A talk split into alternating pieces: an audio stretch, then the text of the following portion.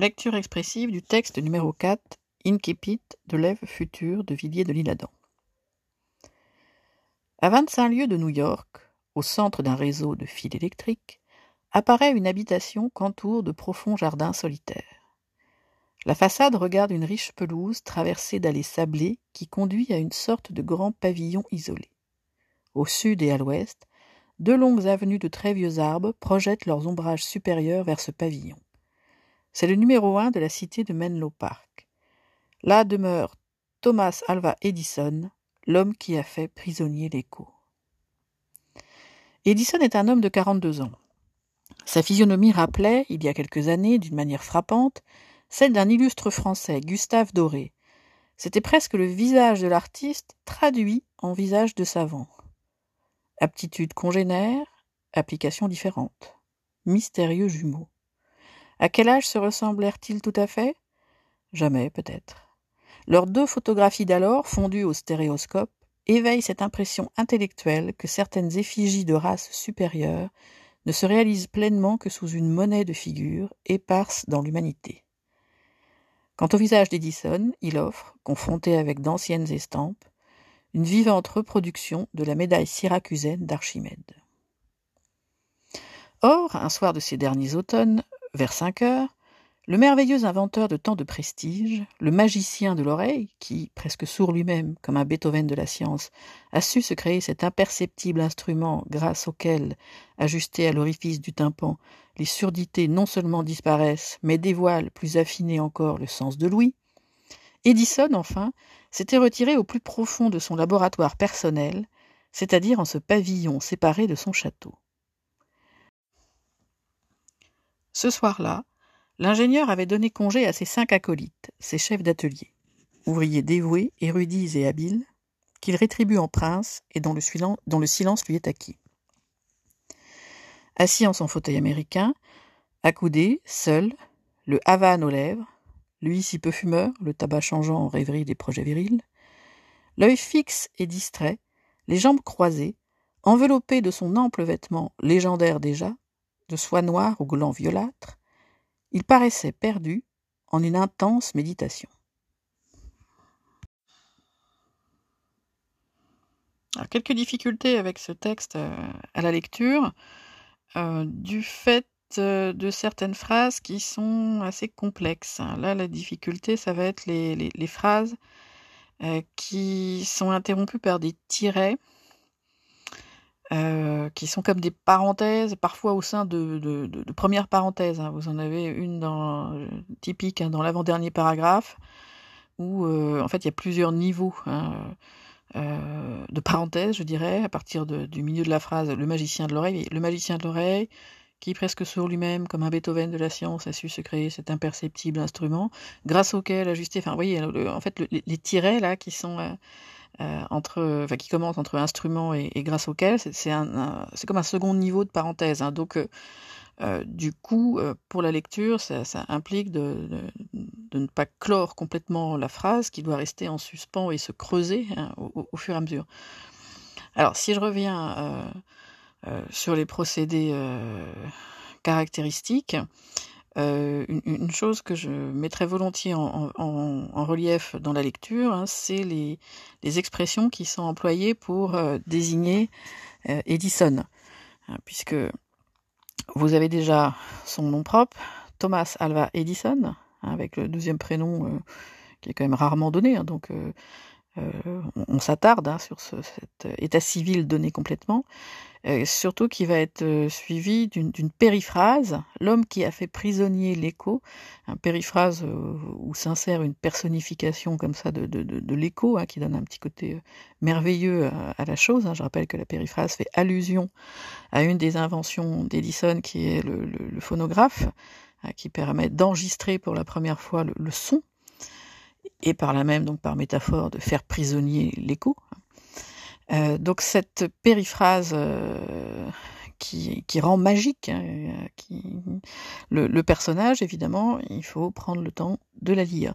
Euh, vous en avez, vous avez une autre image, une autre métaphore une autre expression qui désigne Edison un peu plus loin et qui concourt euh, au même effet, hein, c'est-à-dire la volonté de le présenter comme un, comme un magicien, c'est euh, dans l'avant-dernier paragraphe tout simplement le magicien de l'oreille, hein, évidemment, donc il faut euh, que votre lecture mette une certaine intensité hein, dans le mot magicien, puisque c'est très significatif ici. Autre remarque, donc si on revient cette fois au début du texte, euh, vous avez des adjectifs euh, qui vont avoir une forte euh, valeur symbolique, qui sont d'ailleurs quasiment des, des hypalages. Hein. Je rappelle, c'est donc une figure de style qui consiste à attribuer à un nom un adjectif qui en fait fonctionne logiquement avec un autre nom. Qui normalement est dans la même phrase, enfin là il n'est pas dans la même phrase mais dans le même paragraphe, c'est-à-dire que on va attribuer euh, au jardin et euh, au pavillon, si vous voulez, des adjectifs qui en fait euh, désignent plus logiquement leur propriétaire, c'est-à-dire Edison, hein, mentionné à la fin du paragraphe. Hein, c'est-à-dire que c'est Edison qui est montré comme solitaire et comme isolé. Bon, ça se traduit d'abord par les choix qu'il a fait pour sa demeure et son aménagement, euh, mais du coup, les adjectifs sont euh, euh, presque des, des hypalages.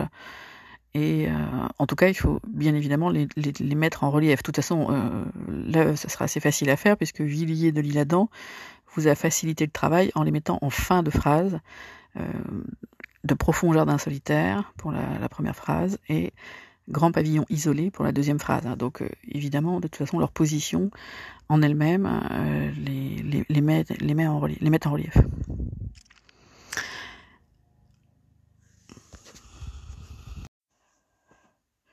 Autre élément intéressant dans le texte, euh, c'est les multiples références à des, euh, euh, des personnages, des personnes réelles, hein, des, artistes ou des scientifiques, euh, qui, enfin, dont Edison serait un peu la vivante image, hein, presque comme s'il y avait une sorte de, réincarnation. Enfin, en tout cas, il y a une ressemblance physique qui est ou d'une autre nature qui est notée entre Edison et des artistes euh, ou des scientifiques. Enfin, si on fait la liste, en fait, vous avez trois noms propres hein, comme ça qui sont donnés successivement. Gustave Doré, donc euh, euh, celui qui a illustré les fables de La Fontaine, puis euh, Archimède, donc le, mythe absolu, enfin le personnage historique, hein, mais euh, c'est une figure légendaire hein, du, scientifique, hein, du scientifique prêt à tout sacrifier, parce que Archimède se laisse tuer par un soldat alors qu'il est en train de, réfléchir à, un raisonnement mathématiques ou physique, je ne sais plus. Euh, et par ailleurs, euh, Beethoven, hein, donc euh, figure de génie de la musique romantique. Hein, et ces trois termes, ces trois noms propres, alors sachant que le, le, troisième en fait devient une sorte de nom commun parce qu'il y a un déterminant, hein, un Beethoven de la science, il faut évidemment bien les articuler pour les mettre en valeur, puisque l'analogie établie entre Edison et ses figures est très importante pour le portrait d'Edison. Attention euh, plus généralement aux termes techniques, hein, qui sont termes scientifiques. Stéréoscope, hein, dans le deuxième paragraphe, il faut euh, le, prononcer correctement. Et vous préparez éventuellement une question hein, sur le, le, sens exact, sur ce que ça désigne comme invention. Donc, euh, vous avez la possibilité de faire une petite recherche pour voir ce qu'étaient exactement les stéréoscopes euh, et à quoi ça servait à, à l'époque de l'écriture du roman. Euh, même chose, euh, estampe, ça serait bien de, savoir ce que c'est. Donc, euh, pourquoi cet adjectif euh, pour désigner une médaille qui serait à, l'image d'Archimède hein Bon, ça, euh, ça implique une petite démarche euh, active de votre part. Hein, faites quelques recherches. Hein, quel est le lien entre la ville de Syracuse et Archimède, hein, par exemple? Euh, Je vous donne pas forcément les infos comme ça parce que euh, ce serait. Enfin, l'idée c'est que vous deveniez quand même un peu plus actif dans l'acquisition des connaissances. Si vous faites, si je vous mets la note. Euh, la note de bas de page avec l'info, c'est pas si évident que vous ayez euh, enfin, que vous la mémorisiez. Euh, si vous faites la recherche pour compléter la note euh, ou pour cherchez l'info vous-même, en fait, vous, vous, mémoriserez davantage. Pour finir, je voudrais revenir justement sur le, dernier paragraphe et en particulier sur la dernière phrase, hein, puisque tout l'objectif général du, de cet incipit, c'est d'attirer progressivement l'attention sur un moment d'intense réflexion euh, euh, du savant Edison euh, qui suggère qu'il va se passer quelque chose, qu'on va en tirer quelque chose de cette réflexion, c'est-à-dire de cette méditation du génie inventif, il va forcément naître quelque chose d'intéressant. Hein. C'est l'idée que cherche à mettre en, en valeur cet incipit. Et donc, la méditation euh, du, génie, elle est complètement mise en scène, après tout le prologue, hein, par euh, la description de sa posture dans la dernière phrase. Assis en son fauteuil américain, accoudé, seul, enfin oui, on répète seul au cas où on n'aurait pas compris, le havane aux lèvres, alors sachant qu'on a les, les, tirets, là, cette sorte de parenthèse qui vont expliquer qu'en fait d'habitude il fume pas, hein, donc là il fume de façon exceptionnelle, l'œil fixe et distrait, les jambes croisées, vous voyez, donc vous avez toute une série comme ça de de groupes euh, adjectifs euh, ou des groupes nominaux qui décrivent sa posture en retardant l'arrivée de la proposition principale. Il paraissait perdu en une intense méditation, avec le mot-clé évidemment méditation qui arrive à la fin.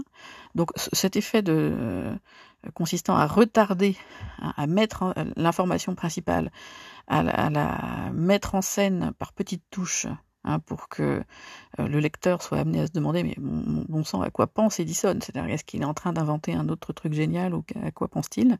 Donc pour que le lecteur vraiment euh, soit euh, poussé à avoir cette, question qui va lui donner envie de lire la suite, hein, je rappelle que c'est quand même l'objectif de tout Inkipit, donner envie au lecteur de lire la suite, eh bien la, la phrase euh, s'attarde longuement hein, sur les différentes facettes de sa posture, de son attitude, de ses gestes, euh, pour créer comme un suspense, hein, vous voyez, évidemment. Donc ça, c'est votre lecture aussi qui ne va pas massacrer les faits en accélérant trop. Hein. Il faut euh, prendre le temps puisque l'auteur volontairement retarde l'immersion dans la psyché d'Edison qui va se dérouler euh, dans les lignes qui, qui suivront.